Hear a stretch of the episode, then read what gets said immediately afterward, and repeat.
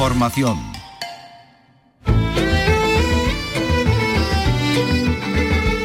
En RAI, Andalucía es cultura. Con Antonio Catón. Buenas tardes. Antonio Banderas va a recibir el primer Carmen de Honor. El actor malagueño va a recibir efectivamente este Goya o el, el, Oscar de Andalucía el próximo 30 en la primera gala de entrega de estos premios del cine andaluz que va a entregar la recién creada Academia Andaluza del Cine y lo va a recibir en su tierra en el Teatro Cervantes de Málaga. Le daremos detalle, pero los martes también ponemos la lupa en el patrimonio. El yacimiento de los caños de Meca en Barbate es más importante de lo que en principio parecía. Carlos López, buenas tardes, cuéntanos. Buenas tardes, pues sí, porque además de la factoría de salazones que ha hallado también, se ha hallado también una importante villa romana. Hoy vamos a conocer cómo se realizaba el garum en factorías como esta porque escuchamos a Manuel León, arqueólogo especialista en la arqueogastronomía, lo he dicho bien, que nos ha contado que el garum sobre todo se utilizaba para combinarlo con otros ingredientes. Elaborando salsas de carácter intermedia, como el, garum, eh, garum aceite y otros productos, o el onogarum, que era la salsa más compleja de la gastronomía romana, que no solamente tenía garum, vino, sino también aceite y una gran cantidad de especies. Y libros. Hoy realizamos una primera visita a la exposición Imago Mundi que cuenta nuestra historia a través de los libros, organizada por la Universidad de Sevilla en el, en el CICUS, en el Centro Cultural. Lleva el nombre del libro Propiedad de Cristóbal Colón que se expone en la primera sala y que le permitió, que permitió al al navegante llegar al nuevo mundo. En cuanto escuche lo que les hemos preparado, enseguida van a querer eh, visitarla. Otro libro que ha marcado a muchos de nosotros, el diario de Ana Frank, 77 años después podríamos haber dado con la persona que delató a la familia Frank. Vicky Román, buenas tardes. Hola, buenas tardes. Si se trataría de Arnold van den Berg, un notario judío, un equipo de investigadores señalan que él, como miembro del Consejo Judío, disponía de listas de todos los hebreos escondidos en Ámsterdam y que pudo traicionar a la familia Frank para evitar así que los nazis detuvieran a su propia familia. El Museo de Bellas Artes de Córdoba inaugura esta mañana una muestra representativa, ha inaugurado, queremos decir, esta muestra representativa del pintor cordobés Antonio Bujalance, que es uno de los temperamentos creativos más destacados del panorama artístico actual en nuestro país. Y esta noche tenemos cine clásico en Andalucía Televisión, en este caso es Desengaño, melodrama en torno a la desintegración de una pareja, protagonizado por Walter Houston, el padre del cineasta John Houston. Comenzamos con la realización de Ángel Rodríguez, produce Ray Angosto. Andalucía es cultura, con Antonio Catoni.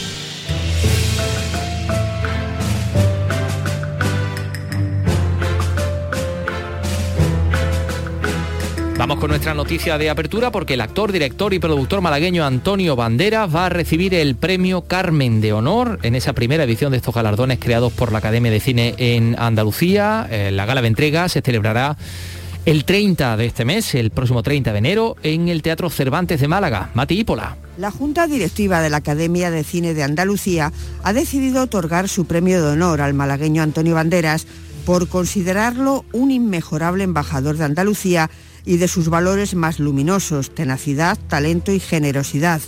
Con más de un centenar de créditos como intérprete, Banderas ha triunfado en Cannes, Berlín o Nueva York y ha recibido numerosos reconocimientos como el título de Hijo Predilecto de Andalucía, la Medalla de Oro al Mérito en las Bellas Artes, el Premio Donostia o los honoris causa de las universidades de Málaga y Pensilvania.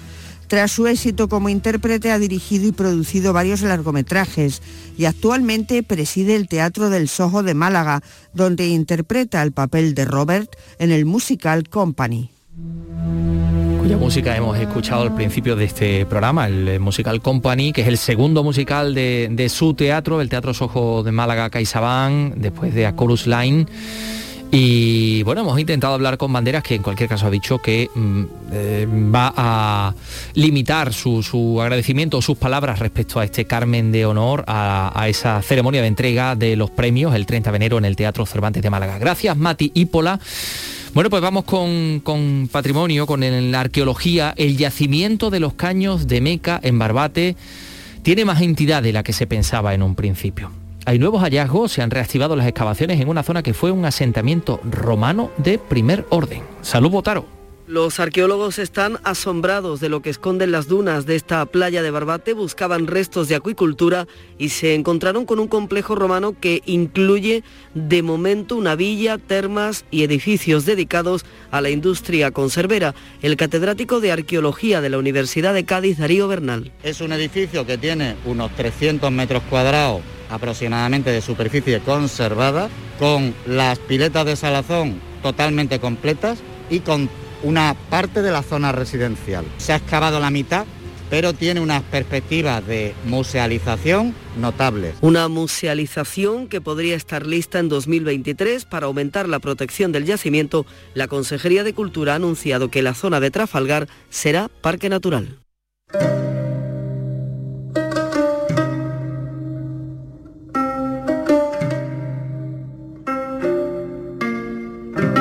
Pocas veces tenemos la posibilidad de traer la historia y la arqueología no solo a nuestras vidas, sino incluso a nuestras bocas.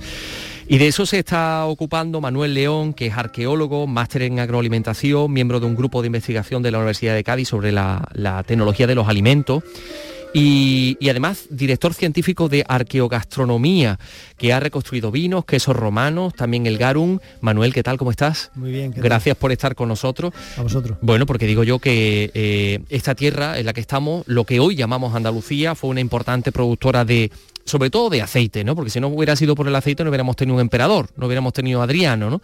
Pero también de garum. Sí, exacto. Eh, principalmente los productos principales fueron, como tú dices, primero el aceite, después el garum, los salazones también, no solamente el garum, el garum es una conserva líquida, es un salazón líquido, pero también eh, tenía notable importancia en la época el comercio y la producción de salazón sólida, que ellos le, llamaban eh, salsa menta, taricho, pero que hoy en día puede, digamos, mm, identificarse con la mojama o con el, o con el bacalao. Eh, hubo importantes factorías, sobre todo en las cercanías del estrecho. Sí. El garum del, del Atlántico y el garum del Mediterráneo, digo yo, que sabrían distinto, ¿no? Sí, bueno, normalmente el garum del Atlántico, de ahí evidentemente están en curso las investigaciones, pero sí es cierto que había distintos tipos de, garum, ¿no? normalmente se hacía con pescado de azul, que tenía un alto rendimiento, ¿no? Y el garum de Cartagena, que estaba hecho con caballas y demás, también era muy famoso, en tanto en cuanto aquí aparecen distintas especies de la zona del estrecho, ¿vale?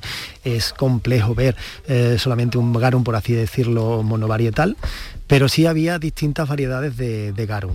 Y el garum no solamente muchas veces, como ya he comentado, se hacía de, una única especie, ¿no? sino que aparecen garum que estaba, podían estar realizados de pescados de roca, aparecen también atunes, garum de atún rojo, mezclado también con caballas, con otras especies como la sardina. Es decir, había una amplia variedad de productos, ¿no? Lo que sí que evidentemente el producto más caro, la Flos garum, era el, pescado fermentado y después licuado previamente durante 21 días o más, durante un mm. y con un proceso de de producción muy, muy esmerado. Eh, ahí es donde iba yo. ¿Cómo, cómo hacían el, garum? Porque ahí mezclaban carne de pescado, tripas de pescado, unas especias antibacterianas y algunos elementos que eh, al final llegaban a interactuar durante un determinado tiempo y convertían aquello, supongo, con, un olor mm, potente, y fuerte, en algo exquisito. Sí, date cuenta que las lisinas hacían su trabajo, las vísceras del pescado, que el garum contenía alta cantidad de vísceras de pescado, pues tienen unos aminoácidos, las lisinas, y las lisinas lo que se encargaban era de degradar las proteínas, los péptidos y de mm, generar más aminoácidos, con lo cual tenías una sustancia muy potente, muy potente en aroma y sabor, que sí que se podía tomar crudo, pero la mayor parte del uso que se le daba era en recetas de, cocina, elaborando salsas de carácter intermedia, como el, el garum, eh, garum aceite y otros productos o el garum, que era una salsa más compleja de la gastronomía romana, que no solamente tenía garum, que no solamente tenía, eh, digamos, vino, sino también aceite y una gran cantidad de especies. ¿no? Hay, una, hay una casuística de salsas en el recetario muy rica y muy variada. Siempre se ha menospreciado la gastronomía romana, pero en las últimas investigaciones estamos demostrando que tenía un abanico muy complejo de técnicas de aromas y sabores. Mm, ¿Cómo te metes personalmente en, esta historia? ¿Por qué despierta tu curiosidad esto de la gastronomía romana, saber cómo lo hacían y poder volver a hacerlo como ellos lo hacían? Pues mm, siempre me ha interesado mucho eh, el tema de la producción y comercialización de productos en el Mediterráneo antiguo. ¿no? Y también a partir de ahí pues mm, me surgía digamos el interés por ver cómo podían reproducirse algunos tipos de productos como pueden ser determinados tipos de vinos o los lácteos, ¿no? Entonces, en todo este proceso, pues digamos, un compañero del grupo de investigación, el doctor eh, García Vargas, estaba mm, sumido en una investigación allá por el año 2013-2014 relacionada con la reconstrucción física de Garum. A partir de ahí, pues entré con, a través de Enrique, entré en contacto con un grupo de investigación de Ingeniería y Tecnología de la Universidad de Cádiz, de Víctor Palacio, y con el grupo de investigación de el doctor eh, Darío Bernal. Y encaminé de cara al garum mis pasos a ver cómo se utilizaba el garum en la cocina romana y cómo era de complejo su uso y su aplicación, digamos, a, la cocina actual. ¿no? Eh, y la verdad que ha sido un camino bastante, bastante interesante. ¿no? En ese sentido, no solamente ha sido un camino de carácter investigativo, sino que también hemos abordado la producción de eh, este tipo de productos ¿no? de época romana y una cosa muy interesante, eh, el tema de la divulgación científica, es decir, la realización de actividades de divulgación científica en entornos culturales como pueden ser el yacimiento arqueológico de Itálica, yacimiento Gadir, eh, espacios como Baelo Claudia. Tenéis ahora una exposición en Baelo Claudia, precisamente. Sí, que termina ahora, que, y esa exposición, eh, digamos, resume de alguna manera los 10 años de investigación de mm, los 10 años de investigación eh, sobre la reconstrucción física y el conocimiento del, del Garum. En ese sentido, en ese sentido, pues cada investigador hemos realizado una publicación con un artículo eh, dentro de nuestro ámbito, de nuestro campo de actuación. que se ha plasmado después en los contenidos de esa exposición, que la verdad que es muy curioso visitar el yacimiento, acercarse, digamos, al centro, al centro de interpretación, que está esa exposición, está en sus últimos días, y ver todo el proceso productivo del garum desde la excavación hasta la mesa. Por eso la exposición se llama Los secretos del garum, porque siempre creemos o todavía estamos anclados en, que el garum era un producto nauseabundo, maloliente, que, y parte de culpa de eso pues la tiene que fuera un producto de lujo. ¿Por qué? Porque hay, muchos textos de Séneca, hay muchos textos de autores como Plinio, que ponen a caer de un burro, perdón por la expresión, pero para que se nos entienda, el garum. ¿Por qué? Porque era un producto, digamos, de lujo y que mm, no entraba dentro de los parámetros de las leyes mm. suntuarias, que eran leyes que eh, reprimían el consumo de productos de lujo, entre ellos el garum. Claro, claro. Y, utilizar, por ejemplo, productos de lujo como la púrpura, que también tenemos factorías de púrpura en la zona de Almería, ¿no? Y ahí no te has metido, ¿no? Un proceso de producción en ese de carácter textil y hay eh, compañeros del grupo de investigación de la Tour de Tania La Bética que han tratado eso en distintos artículos científicos. Pero claro, no es un producto de carácter alimentario, sino que es un, es un pigmento de carácter textil. Pero también está ligado un poco a los, abrimos comillas, a los pijos del, imperio romano. Es decir, como esto era de los pijos, ahora lo vamos a rechazar y supongo que cuando llegaron los cristianos lo relacionaron con el paganismo y a lo mejor eso tiene también que ver o no, no lo sé. ¿Cuándo dejó de gustarnos esto?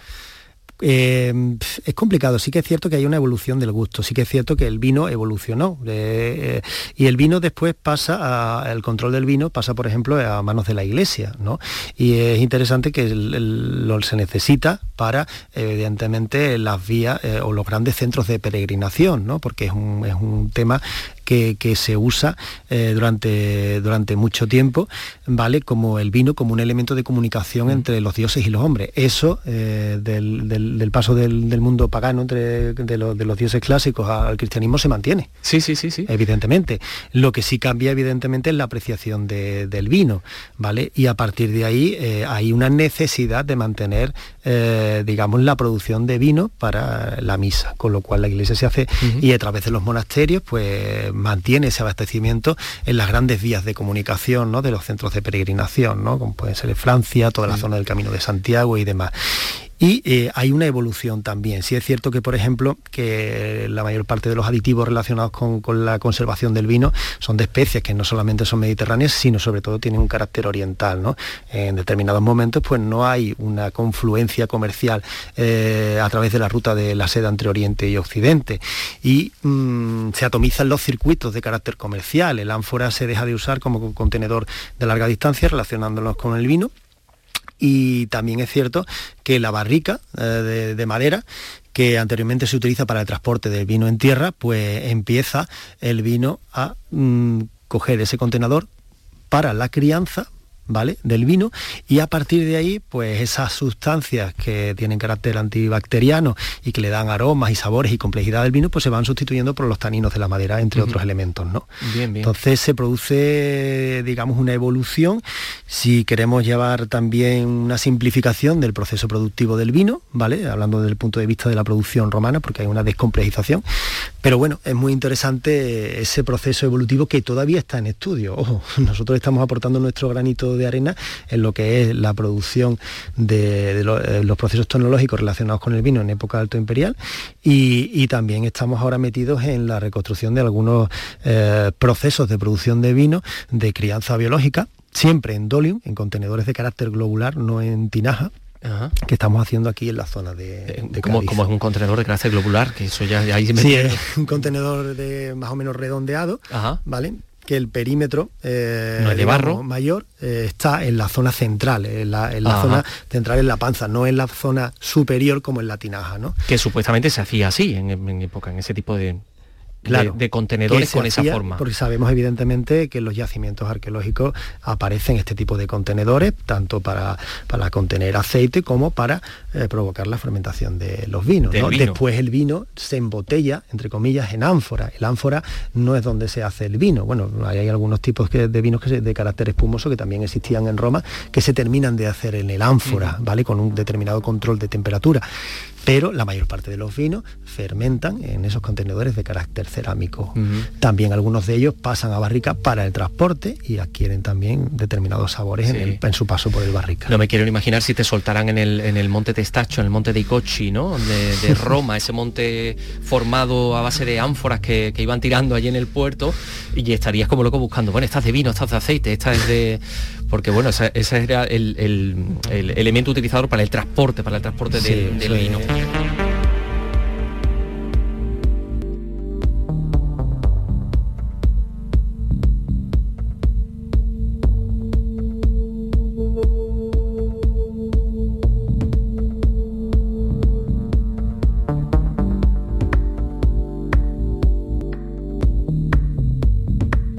Hablabas del vino como un elemento religioso y efectivamente eso se ha mantenido en el cristianismo porque eh, también en la época anterior, en la época de, los romanos, eh, interpretaban que el vino era la sangre de los dioses, de, yo sé, de Baco, de Mitra, ¿no? Por ejemplo, de un culto oriental. Pero había un elemento, mm, digamos, diferenciador, que muchas, mm, las religiones mm, de los romanos pensaban que por el consumo del vino y debido a la, al estado de embriaguez podrían entrar en contacto con la divinidad. Eso ya en el cristianismo creo que ya no pasa. Sí. Sí, bueno, evidentemente hay una comunión, eh, está claro, entre, entre hombres y dioses. Siempre ese tipo de, de, ingestas de carácter ritual, la mayor parte de las veces se hacían con carácter comunal, ya sea en Grecia, en una ceremonia que se llamaba el, el, simposio, que se puede traducir como una especie de, con, de, comunión, de convivencia en torno al vino, en torno a la sangre de los dioses, para ir elevándonos poco a poco. Y todo evidentemente, y después se traduce también de una manera más amplia en el convivio en Roma. ¿no? Eh, es muy interesante que se tiene que hacer con un carácter eh, muy pausado, muy paulatino, mezclando el vino con agua para controlar al unísono los romanos también la mezclaban también con agua, ¿no? Sí, sí, sí. lo cogieron de los griegos. Sí, lo cogieron de los griegos y es por un componente de carácter ritual, ¿no? En ese sentido, para generar una mesura, un acercamiento, digamos, a la divinidad y no caer en la ebrieta desconsiderada que no fuera comunal. De hecho, muchas veces en la parte final del convivium, en la comisatio, había una figura clave que era el magister vivendix, o el Rex Convivium, que era eh, una persona que era, eh, no me acuerdo del texto, pero decía algo parecido así, eh, como que era el más prudente y el más borracho entre los presentes a la vez, y se encargaba, exacto, el que sabía beber y el que si alguien se pasaba con la ración de copas, pues le bajaba la ración, si alguien para modular ese, ese proceso, para no beber, como decían los griegos, como los bárbaros y como los extranjeros, que no tiran. Exacto. Entonces el vino eh, es un elemento bastante potente de la cultura clásica y que, que eh, genera ese canal de comunicación entre los hombres y los dioses. O sea, Baco no es el dios del vino, Baco es el dios de la fuerza vital, eh, que nace, que muere y, que es identificado con un arbusto que nace y muere todos los años, que es la vida. Sí, sí, sí, sí. Bueno, y del culto a Baco y de, de la religión y del vino también nace el teatro, ¿no? Que está todo ahí, está ahí todo un poco relacionado. Pero bueno, la verdad es que me, me, da por pensar que no hemos cambiado prácticamente nada, ¿no? Los, eh. hombres, a lo mejor lo tenían un poquito más institucionalizado. ¿Qué es lo que podían hacer cuando se iban de copa, cuando hacían botellón, ¿no? Ese, ese simposio o ese convivio. La comisatio, ¿no? La parte final, ¿no? Sí, ahí se brindaba, se brindaba por los dioses, por la patria, por los presentes, por los ausentes, es decir, una ceremonia de brindis y de, y de ensalzar esa, esa reunión a través del vino, dedicándoselo a los dioses. Y, y jugaban luego a tirar las gotitas con la copa, ¿no? También, a ver si acierto con la gotita en la pared, no sé si tendrían una diana o algo, pero creo que eso también era habitual, ¿no? Algo, algo de eso hay. Algo, de eso hay. bueno, pues no sé si eso lo podemos hacer con estos vinos, eh, vinos que fabrican. Em, eh, Manuel, ¿cómo podemos encontrar los vinos que estáis fabricando, que estáis elaborando? Ahí está el mulsum, elaborado con miel, como hacían los romanos, el cóndita, con, con con esas especias. Con pétalos de flores, de rosas, de violeta, que eran unos vinos muy complejos, los vinos cóndita. Y después había otros tipos de vinos. También había la mayor parte de los vinos, muchos de ellos, muchos de ellos, eh, el vino mm, estaba asociado a un elemento de que, tiene, que tenía cualidades positivas o de carácter medicinal, ¿no? Eh, como puede ser el perejil, el espárrago y demás. y el vino se utilizaba como excipiente, ¿vale? Como vehículo para transportar esas sustancias. ¿no? Entonces es muy interesante que también tenemos un vino de canela, que se encontró canela también en la cela binaria de Barcino como elemento, digamos, de especiado para dar, eh, para potenciar el, aroma, el sabor de los vinos, ¿no? y que tenía cualidades evidentemente de carácter medicinal, o eran atribuidas cualidades de carácter medicinal, y también elaboramos un vino medicinal de, canela, ¿no? Y después mm, también hacemos elaboraciones bastante interesantes como el Paladio, que es un vino que aparece en el Opus Agriculturae de Paladio del siglo IV, que tiene una fermentación con fenogreco, que es una especie que aparece mucho, mucho como aditivo para aportar aroma y sabor en los vinos y que era muy recurrida en el mundo romano para modular la acidez total de, los vinos, ¿no? Es muy interesante. Nosotros no solamente estamos produciendo vino, en ese sentido, sino también el de frutum, que es una especie de reducción de, vino, de perdón, de, mosto, de mosto no fermentado, que servía para añadírselo al vino para que ganara aroma y sabor. Es una especie de solera, entonces prácticamente el vino eh, prácticamente no se puede identificar plenamente con el sistema de criaderas actual, pues, del antiguo del aljarafe o de los vinos de Jerez, pero es muy interesante que aparecen adiciones del vino del año anterior, aparece la adición de estas soleras de De Frutum o de también del año anterior y poco a poco se va generando el vino y que el vino que sobraba del año anterior con ese se rociaba el vino del año nuevo. Con lo cual es una especie de protosistema de criadera que evolucionó y que dio lugar posteriormente pues a los vinos que tenemos actualmente. ¿Y, dónde, no sé si tenéis una web, donde, dónde podemos encontrar esto? Sí, esa información, esa información y eh, ese tipo de, elaboraciones la podemos encontrar en arqueogastronomía.com, ¿no? que es el portal que tenemos. Eh, y ahí no solamente tenemos lo que es la tienda con los productos, con los lácteos, que también hemos producido un lácteo, quesos, exacto. Eh, aparece también el garum y otros productos interesantes que también desarrollan otros grupos de investigación que hay en España que hacen algunas producciones también singulares. También hemos reproducido cerveza de época ibero-romana eh, con una mínima, nula cantidad de lúpulo y con botánicos que, con los cuales hacían la cerveza en la época y también aparece cerveza de otros grupos de investigación del norte de la, península. Y hay un apartado también muy interesante donde hemos desarrollado eh, un, proyecto experimental que se llama Arqueofutur el Arquefutur es la visita a un espacio, a un yacimiento arqueológico, ¿vale? Desde el punto de vista no solamente de ver ese yacimiento con los elementos que tiene, pueden ser Bailo Claudia, Itálica o Cádiz, y después eh, lo que se hace es hablar también de la producción en ese espacio de los alimentos, del consumo de los alimentos, y después pasamos a un espacio gastronómico para hacer un convivio, es decir, un almuerzo de platos con tecnología, producida con tecnología, con recetas romanas, con adición de garum y maridado con todos estos vinos. habrá, un magister por ahí está, controlando que nadie se cuele, ¿no? Exacto. Sí. Bueno, pues eso lo podemos encontrar en arqueogastronomía.com. Exacto. Todos estos productos elaborados, pues eh, mm. con un trabajo de investigación tremendo, como ustedes están escuchando, como ustedes han escuchado, eh, por parte de Manuel León, arqueólogo y director científico de esta, de esta empresa. Manuel, muchísimas gracias. A ti. Ya brindaremos con un, con, no sé si con un mulsum, con un merum, no, que creo el merum es como el de ¿no? algo, es el... algo, parecido, era un vino de uso más corriente, igual que la cerveza en el mundo romano. Bueno, pues entonces tiene que ser con uno bueno. Gracias, Manuel. A vosotros, muchas gracias.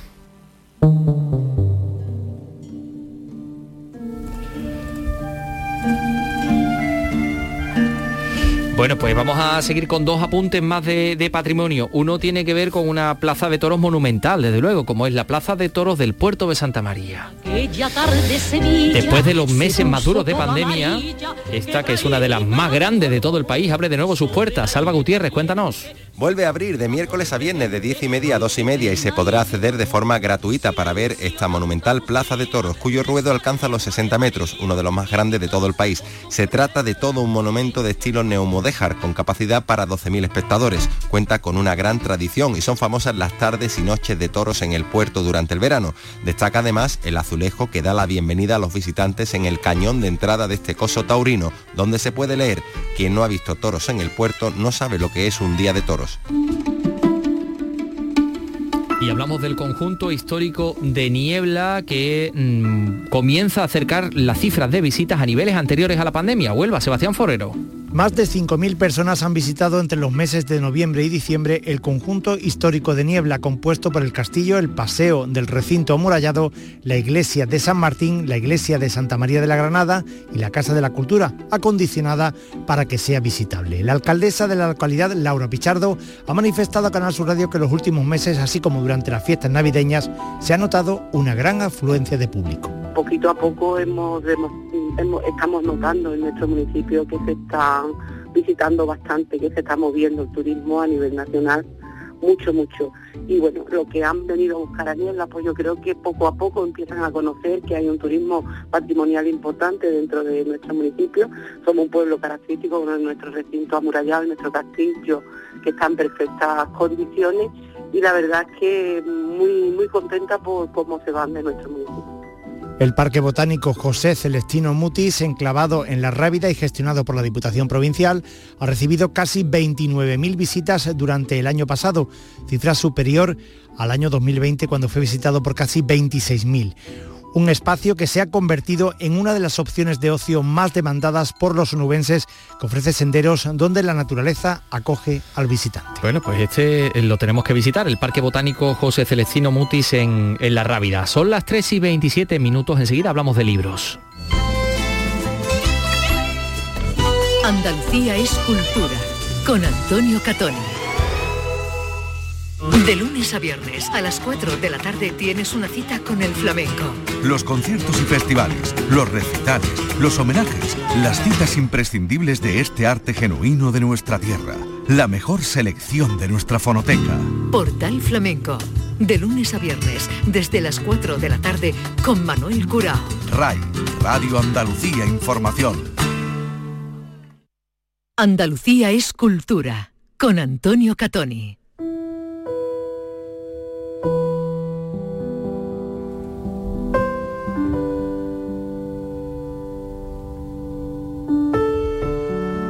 Cuando ya han pasado 77 años de la tragedia de Ana Frank, ahora se acaba de, conocer más detalles sobre lo que llevó a la familia de la joven judía del encierro en su hogar holandés hasta los campos de exterminio y de ahí a la muerte.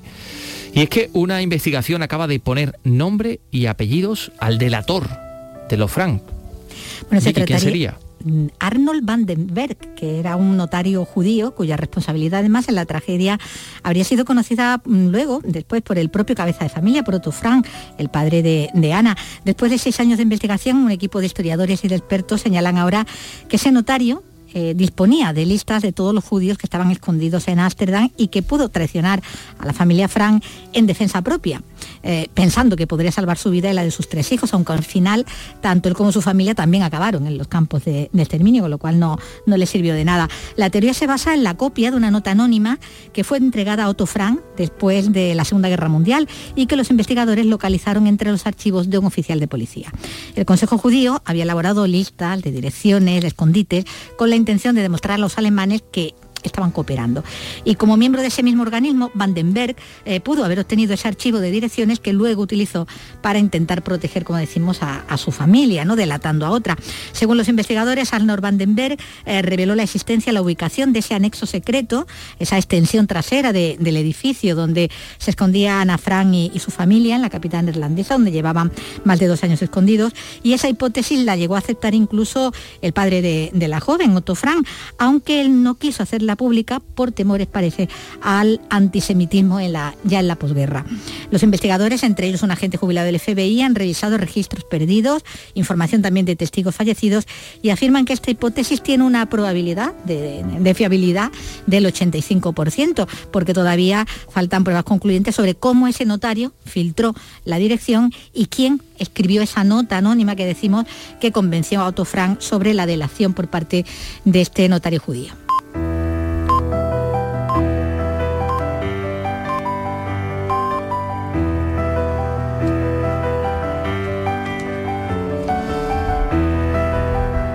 Y hoy noticia también un hombre de libros, el catedrático de Literatura y Comunicación de la Universidad de Sevilla, el onubense Manuel Ángel Vázquez Medel, hijo predilecto de Huelva 2022. Sebastián Forero, buenas tardes. Es el galardón de mayor rango concedido por la Corporación de la Capital Onubense. Manuel Ángel Vázquez Medel, en declaraciones a Canal Sur Radio, ha manifestado sentirse muy satisfecho. Le escuchamos. Estoy muy conmovido y muy honrado por este reconocimiento. Pero cuando además los paisanos reconocen algunas de estas aportaciones a lo largo ya de casi cinco décadas, pues la verdad es que sí, para mí es muy importante.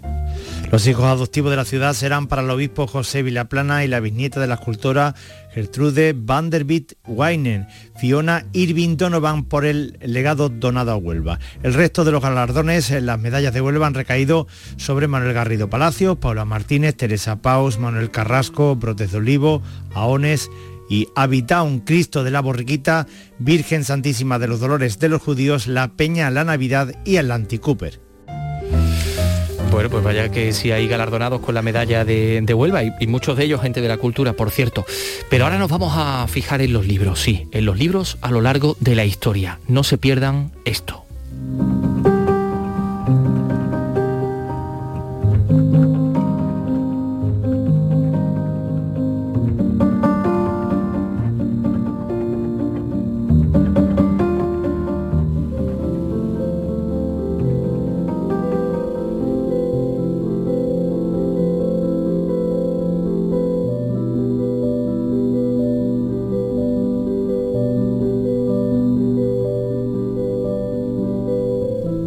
De la exposición Imago Mundi, libros para tiempos de barbarie y civilización, la historia de la humanidad a través de los libros. Se puede visitar hasta el mes de febrero en el Centro de Actividades Culturales, en el CICUS de la Universidad de Sevilla, que está en la calle Madre de Dios, en este antiguo convento desamortizado que ocupa ahora mismo esta, eh, bueno, pues esta institución y acoge una exposición única. Como decimos, no se la pueden ustedes perder. Hemos hecho una pequeña, un pequeño recorrido previo a esta grabación con, Luis Méndez, con el, con el comisario Luis. ¿Qué tal? ¿Cómo estás? Muy bien, muchísimas gracias por estar aquí con nosotros. Gracias a vosotros por acogernos y por enseñarnos vuestra exposición.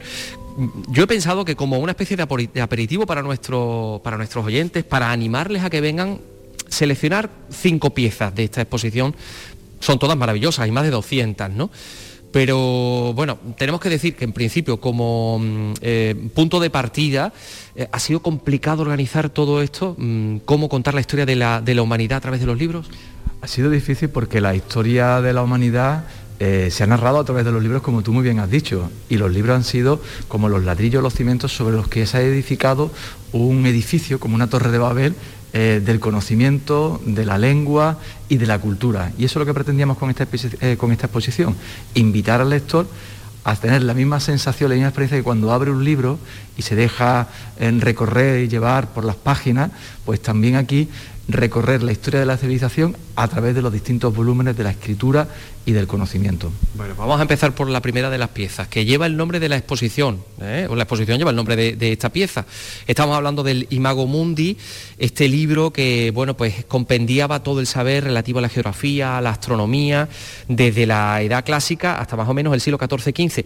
Este libro pertenecía a Cristóbal Colón, ahí hay anotaciones del propio Cristóbal Colón, eh, pertenece a la Biblioteca Colombina que organizó su hijo, y, bueno, lo tenemos aquí delante. Esto también implica una emoción, Luis. Esto es una auténtica joya, es una joya porque es un libro que cierra una parte de la historia y abre otra. Es decir, cierra todo el mundo del medievo y de la antigüedad, porque recoge todo el conocimiento de la época en un libro, pero también Cristóbal Colón al hacer las anotaciones en los márgenes está abriendo los confines, no solamente de la geografía, sino también del pensamiento. Porque en algunas cosas está de acuerdo con Pierre de G, que es el autor del libro, pero en otras no, y lo está contradiciendo, está diciendo, no, no, esto no es así porque yo he viajado y he visto esto. Entonces es muy interesante. Y además tiene algo que es muy emotivo, es el libro que le deja a su hijo Hernando Colón, y es el libro con el que él va a formar una cosa que es, podríamos decir que es casi de locura, que es reunir en Sevilla la colección o la biblioteca universal donde esté todo el conocimiento. Es decir, como una moderna Alejandría. Eso me parece que es fascinante. Tanto que es la persona que organiza de una manera contemporánea lo que es una biblioteca, por autores, por temas, y eso lo hace en Sevilla, en la Biblioteca Colombina. En su casa, la biblioteca se perdió, quedó diezmada, la casa también desapareció y lo que queda de esa biblioteca lo tenemos aquí en la Biblioteca Colombina de la Catedral de Sevilla, que es la, propietaria en estos momentos de ese conocimiento. Aquí podemos ver alguna... En esta página que está abierta no vemos ninguna anotación de, él, ¿no? no, estas son las dos primeras, eh, el comienzo del libro y hay dos imágenes que son fabulosas. Una donde está la organización del sistema solar, con el Sol en el centro, y vemos una serie de anillos donde estarían los distintos planetas. Y en la otra está ya el mundo con, dividido con los trópicos, con el trópico de Cáncer y de Capricornio, con los equinoccios, es decir, está eh, el, mundo conocido hasta el momento eh, que va a ser el preámbulo para trazar y para imaginar cómo va a ser el conocimiento en la época. Es decir, nos va vamos a, llevarnos a través de estas páginas a, un resumen de lo que va a ser eh, el, mundo de la cartografía, el mundo del viaje, el mundo de, eh, recorrer cada una de las ciudades y cada uno de los, eh, países para conocer más y para adentrarnos en algo fabuloso que es transformar el mundo. Esas son las páginas que, tocó Cristóbal Colón, su hijo Hernando, voy a ver las cubiertas como es, hay de pergamino efectivamente con, dos eh, bandas de cuero ¿no? para, poder cerrar el libro. Bueno, pues aquí está el Imago Mundi, impreso en Lobaña entre el año 1480 y 1482. Este eh, tratado que da nombre a la exposición. Por si te parece, Luis, vamos a seguir por la siguiente pieza que vamos a destacar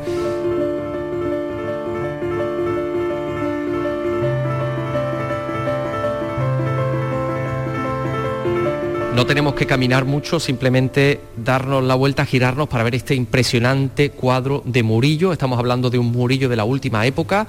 Representa a uno de los santos eh, patronos de Sevilla, San Isidoro pero aquí lo que está destacando también es el papel de San Isidoro como la persona que compendia todo el saber de su época en los libros, particularmente las etimologías. Siempre que vemos a San Isidoro lo vemos con un libro y son sus etimologías. Aquí lo tiene abierto. Claro, es muy interesante porque mm, solamente por esto ya merece la pena acercarse a la exposición. Es un cuadro que está en la catedral, pero está muy alto, eh, no se puede apreciar con todos los detalles que ahora el espectador puede tenerlo. Está a un metro de distancia, por lo tanto vemos toda la pincelada densa de Murillo, eh, con el albayal de la túnica, con los reflejos de luz en la casulla, cómo ha limpiado con el pincel seco el cortinaje malva que marca la figura del santo, con una barba muy vaporosa.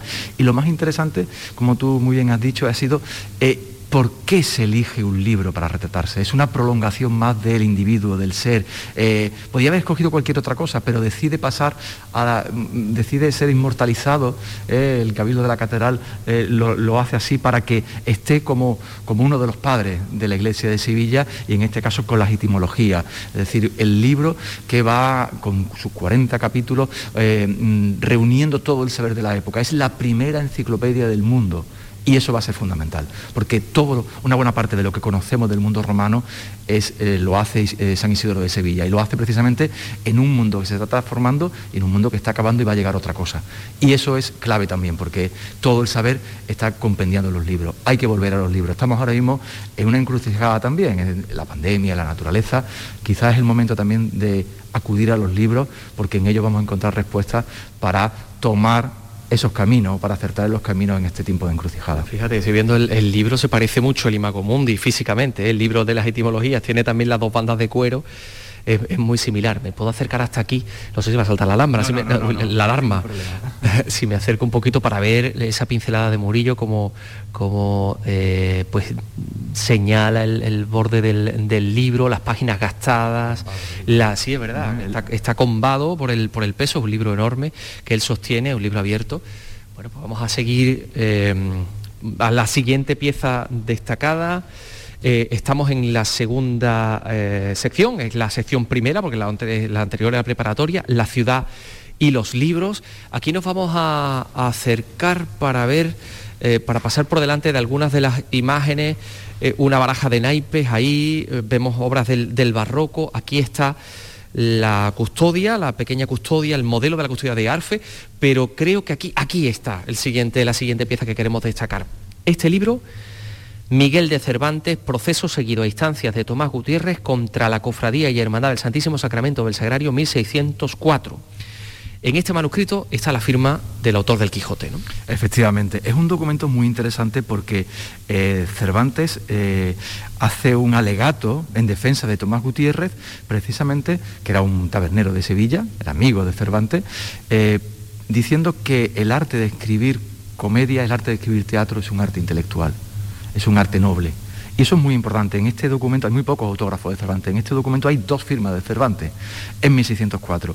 Y lo ponemos a continuación con un documento del Archivo de Indias que en 1605, en un momento en el que Cervantes intenta marchar a América pero no le concede la licencia, porque en 1605 se registra el primer envío de 84 libros del Quijote a tierra firme.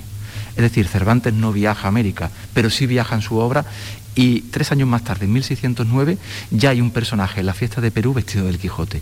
Eso que indica, con la dimensión geográfica que tiene América, las distancias, es que en muy poquitos años el Quijote se ha convertido en un auténtico bestseller en la novela. Y eso es lo que contamos en esta sección de la ciudad de los libros, donde la ciudad, la ciudad habita las palabras, habita la novela y habita desde luego la lengua castellana en una y otra orilla del Atlántico. ¿Qué hizo el tabernero? ¿Que se metió con la cofradía o qué? Bueno, que quería ser eh, miembro de la cofradía y entonces, bueno, pues ah, como era que había que avalarlo y había que eh, bueno, demostrar que, tenía en este caso un, oficio noble, que escribir teatro no era algo casquivano, sino todo lo contrario, también era un arte importante dentro de la literatura. ¿Se puede ver la firma? ¿Cuál es exactamente? A ver, Luis, señálamela. tenemos la firma. Es un... Ah, aquí la veo perfectamente. Miguel, de Cervantes Saavedra con una firma muy segura, Saavedra, sí, sí, con una firma muy segura y con una rúbrica realmente preciosa para la época si lo comparamos en el mismo documento con la firma, por ejemplo, del notario o de otros testigos, que es mucho más eh, convencional. Es decir, aquí vemos a un Cervantes muy seguro de sí mismo, muy seguro de quién es y también con un trazo realmente bellísimo en la rúbrica ¿no? que, está, que está haciendo. ¿no? Pensemos que lo está haciendo con un cálamo cargado de tinta eh, las personas más mayores que nos estén escuchando recordarán en los pupitres del colegio donde había un pequeño recipiente para la tinta, ¿no? Y cómo la pluma va deslizándose y eso permite los trazos gruesos, los trazos más finos, ¿no? En este, en este papel, ¿no? Y eso es muy interesante porque nos demuestra también el carácter de, de la persona, en este caso, de ese Cervantes, que sería otro muy diferente si no hubiese estado en Sevilla, ¿no? Y fíjate, y además Cervantes lo pone en minúscula, con B, y Saavedra si lo escribe con mayúscula, ¿no? el nombre o el apellido por el que pasaría finalmente la historia le prestaba menos atención que al segundo de, los, de los apellidos.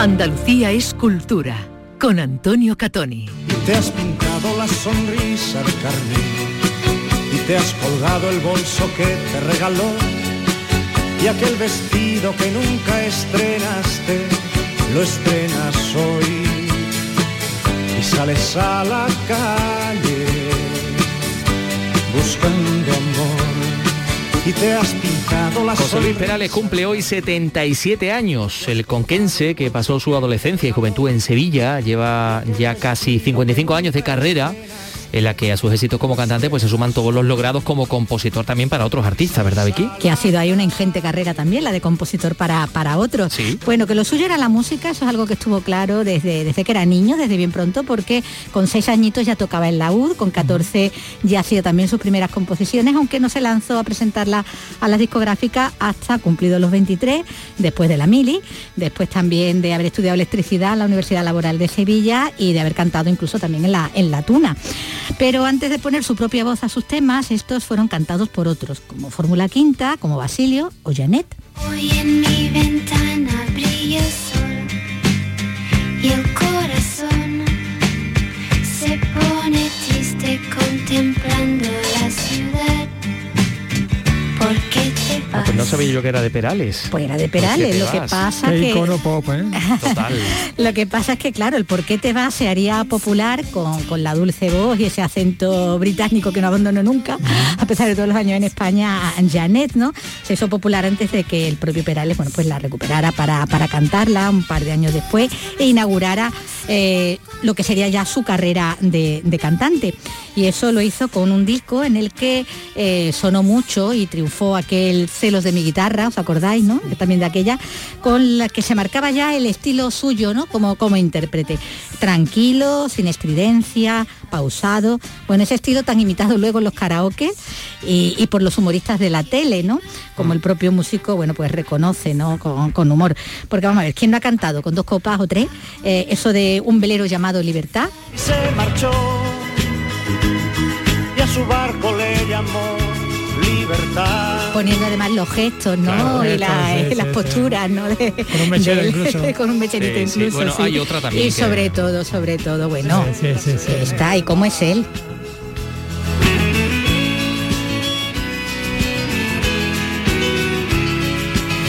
Bueno, ¿y cómo es él? Es el tema que, que más le solicitan y que, lejos de ser una, una pregunta hecha a la amada, como muchos se creen, ¿no? Pues está formulada ese y cómo es él a la hija, por aquello de los celos del futuro suegro. Por eso Ah, dice bien. que, que Sí, me ha sí, robado un sí, trozo de mi vida, de mi que es un ladrón, claro, no es el amante de la... tiempo libre. Exactamente, no es el amante de, de la que... sino a, a Sí, eso, a- yerno. ¿En qué lugar se enamoró de ti? ¿De dónde es? ¿A qué dedica el tiempo libre? Pregúntale. Porque ha robado un trozo de mi vida.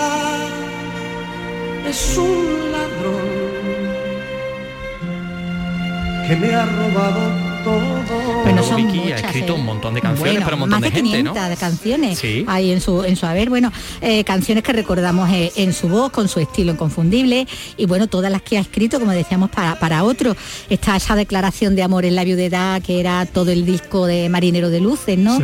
Eh, con el que Isabel. regresó a Isabel Pantoja están discos enteros oh, que ha cantado Julio Iglesias eh, Rafael y, y también Rocío Jurado no la, la más grande para la que escribió bueno pues temas como en el punto de partida que bueno que aludía a, a su divorcio en ese momento no de, de- de Pedro Carrasco o ese que no daría yo por empezar de nuevo no que tanto y tanto se ha escuchado no temazo ¿Qué no sí. daría yo por empezar de nuevo pasear la arena de una playa? Bueno, y el amor de hombre, de mocedades, por favor, Maciel, también temas para Maciel, para Paloma San Basilio, para Miguel Bosé, para Paulina Rubio, para Parchí, para Enrique y Ana, también, ¿no?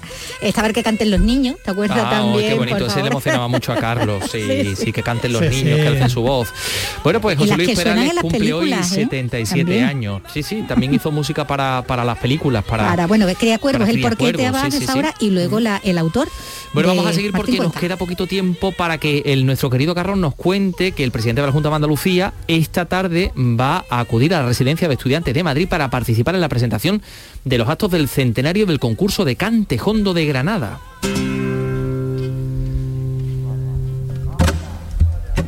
A ver, Carlos. Efectivamente, bueno. ¿Qué será- va a anunciar el presidente? Pues será a partir de las siete y media de la tarde, aún no, no sabemos lo que va a anunciar. Será Sí. la residencia maideña y es que este año, bueno, pues se cumple el primer centenario del mítico concurso de cante hondo de Granada, Canto Primitivo Andaluz, lo llamaban, promovido en junio del 1992, de 1922 por el Centro Artístico y Literario, con el apoyo bueno, pues de figuras relevantes de la cultura de la época como Manuel de Falla o Federico García Lorca. De momento sabemos que la Consejería, la Consejería de Cultura, ha dedicado ya un millón de euros a la realización de un centenar de actividades relacionadas con esta cuestión. Entre otros, bueno, pues hay previsto una gran exposición sobre el concurso en Alhambra, bueno, conciertos flamencos a cargo de jóvenes talentos también en el Teatro Alhambra, una residencia artística junto a la, Universidad de Granada y el ciclo Lorca en el Generalife. Eso entre otros. Y tenemos que recordar, por cierto, que este año de conmemoración también coincide con el año del Festival de Música y Danza de Granada y con la Bienal de Flamenco de Sevilla, o sea que por ahí a lo mejor también pueden ir los tiros.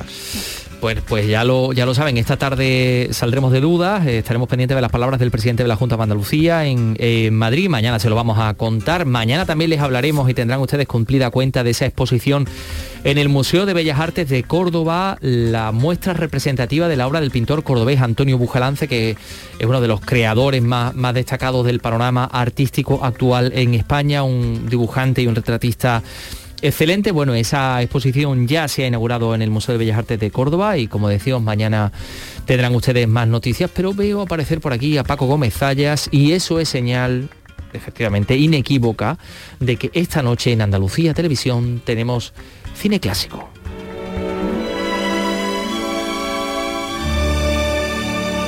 Vicky Román coge el portante y va a su encuentro porque, como decimos, poquito antes de las 11 de la noche, ATV, Andalucía Televisión, tenemos en este caso un melodrama en torno a la desintegración de una pareja, protagonizado por Walter Houston, que es el padre del cineasta John Houston.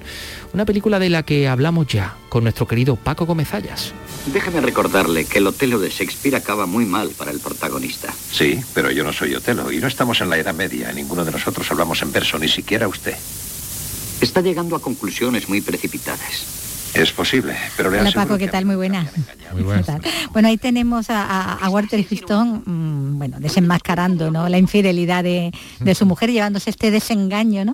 en, esta, en esta historia de William Wyler que, bueno, que trata de eso, ¿no? De, la descomposición de una, de una pareja, ¿no? el proceso hacia la ruptura. Sí, está basada en una novela de Sinclair Lewis eh, y la incluimos los martes en enero, la, están incluyendo los compañeros de Andalucía Televisión eh, como películas que son los primeros éxitos de grandes cineastas. Wyler fue, uh, bueno, aparte del director de Ben Hur, el Ben Hur más famoso, el de Charlton Heston, el, de los 11 Oscar. Aparte de eso, pues fue también el director de aquellos melodramas magníficos que protagonizó Bette Davis, mm, con la que además tuvo una historia al margen de los platos. el western, de Horizontes de Grandeza también era él, también, el western, Horizontes de Grandeza. esto es muy curioso hablar de, este momento de los directores, porque hoy nos puede sonar pueril el decir fulanito es el mejor director de la historia, el mejor director del mundo. Eh, suena efectivamente a una chiquillada. Pero claro, hay que pensar que hace 80 mm, años el cine mm, e-, era mucho más joven, era una actividad que acababa de llegar. Y esa tentación de señalar al mejor de todos eh, estaba más, era como, como no, no, no se consideraba, o sea, yo recuerdo haber leído, por ejemplo, libros de memorias de personas de alto nivel intelectual, señalando que mm, e, en concreto este hombre, William Wyler, cuando acaba la Segunda Guerra Mundial, cuando estrena los, los mejores años de nuestra, vida, estaba considerado el mejor de todos los cineastas, por lo menos de Hollywood y si tal vez del mundo. Claro, eh, acababa de, o sea, durante la guerra había tenido el exitazo de, la señora Miniver, con la que había ganado el Oscar al mejor director, estatuilla que vuelve a tener también por, los mejores años de nuestra vida. Y luego estaban las películas esas de Bette Davis, que estaban muy recientes, más la adaptación de Cumbres Borrascosas, más... E, esa, esa racha, esa buena fama, empieza en este año 1936, en la que dirige Desengaño. Que como decía, con esta y con la adaptación de la obra de Lilian Hellman, esos tres. Pero esos tres, por, por el tema que trataba, eh, fue una visión muy descafeinada. Y mientras estamos hablando ahí de de hecho, de hecho el, el, William Wyler la repite en el año 60 o 61, la calumnia. Con, con, Audrey Hepburn, ¿no? Sí, con Audrey Hepburn y Shirley MacLaine. Y ahí sí, se, ya se atreve más, claro, ya han pasado más años. A lo que eso es. y, y, bueno, pues... Aquí también es muy moderno porque el tema tal como lo trata, eh, bueno, no ha perdido vigencia, quiero decir, ¿no? La historia que está contando. Es, es muy curioso porque además hoy que tanto está el tema de la jubilación, de que si hay gente que, que se retira antes y que siempre está el es que se han retirado, sobre todo esto se dice mucho de los profesores universitarios cuando están en lo mejor de, su, de, su inteligencia o, al contrario, eh, otras profesiones que se alargan mucho en el tiempo y que, bueno, por una serie de, necesidades eh, económicas, eh, no, no, la gente no se jubila tan pronto. Con este tema algo de eso hay aquí, ¿no? Este hombre se puede retirar de los negocios pues simplemente porque ha ganado mucho dinero y cuando tiene... ¿Tiene una vida jubilado de lujo? Eh, sí, cuando tiene unos 50 años, si es que los tiene, pues deciden irse a Europa donde pasaron la luna de miel y donde vivieron los momentos más felices. Lo que él mm, sueña como una recreación de aquel tiempo, efectivamente se da cuenta de que su mujer que ya no, no, tiene las mismas expectativas. Sí, que estaba al margen de los negocios, ella se ha montado la vida al margen también, no ya de los negocios de él, sino de, él, mismo. ¿no? Y que lo cual ya chocan, ya, le gusta mucho alternar con jovencitos, que son claramente unos chicolos, y donde está un David Niven muy joven, y donde está Paul Lucas, que después también será un actor que tendrá un cierto peso en la industria y que por cierto está enterrado aquí en Andalucía, en Benalmádena.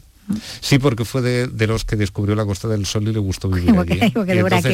y, sí, y, dijo que, quería ser enterrado en Benalmádena. No murió aquí en Andalucía, le, fue una muerte repentina, creo que en el norte de África, no sé si por motivos, por motivos de, de, trabajo, por vacaciones, pero, pero claro, sí se cumplieron, se cumplió lo que decía su testamento, lógicamente. Bueno, pues aquí vamos a ver, como decíamos, ¿no? Cómo se, va desintegrando esa, esa pareja, ¿no? De, tantos años, ya ha llegado a una, una, edad eh, mediana, ¿no?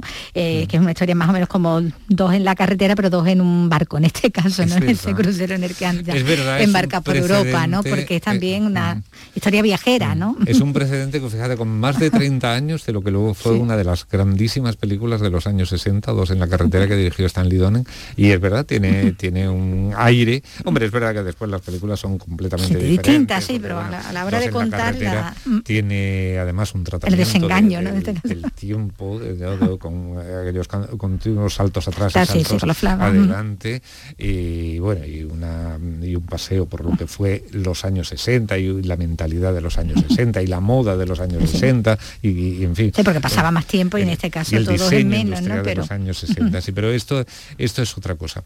Y, lo que sí es muy curioso también es la valoración. Ayer hablábamos de, lo bien que le sentó a Howard Holmes la, llamada política de autores y la renovación que hizo la crítica a partir de, mediados del siglo XX. En cambio a William Wyler le sentó muy mal, porque lo pusieron en una lista.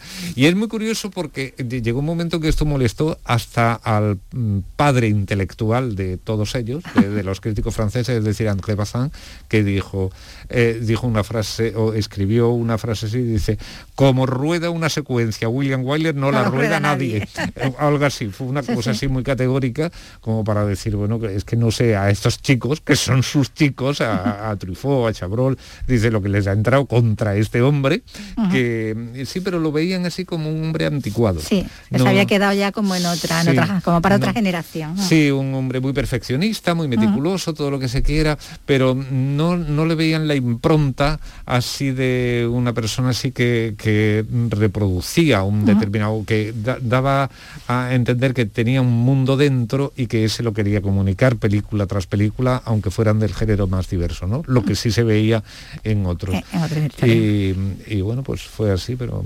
Bueno, pero nosotros vamos a tener oportunidad de verlo en sus primeras películas, ¿no? Porque de eso va ese ciclo ¿no? que tenemos ahora eh, en nuestra televisión con este desengaño del año 1936. Pues muchas gracias, Paco. Hasta la semana que viene. Estoy seguro de que usted le dará todo lo que jamás obtuvo de mí. Pero ahora me interesa lo que necesito yo y necesito paz y tranquilidad mental. Si usted pudiera ver las cosas razonablemente. Oh, he cruzado el Atlántico para ser razonable. Te he querido, he estado casado contigo 20 años y quisiera retenerte a mi lado si es que puedo. Pues ya lo saben ustedes, ATV poco antes de las 11 de la, de la noche.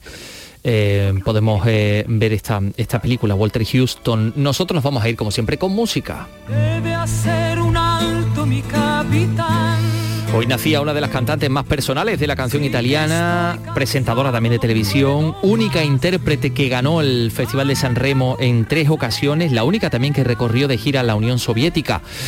Nacía en Ligonchio, en Emilia-Romagna, en el norte de Italia, en 1940, 1940. Hoy cumple 82 años. Iva Zanicchi.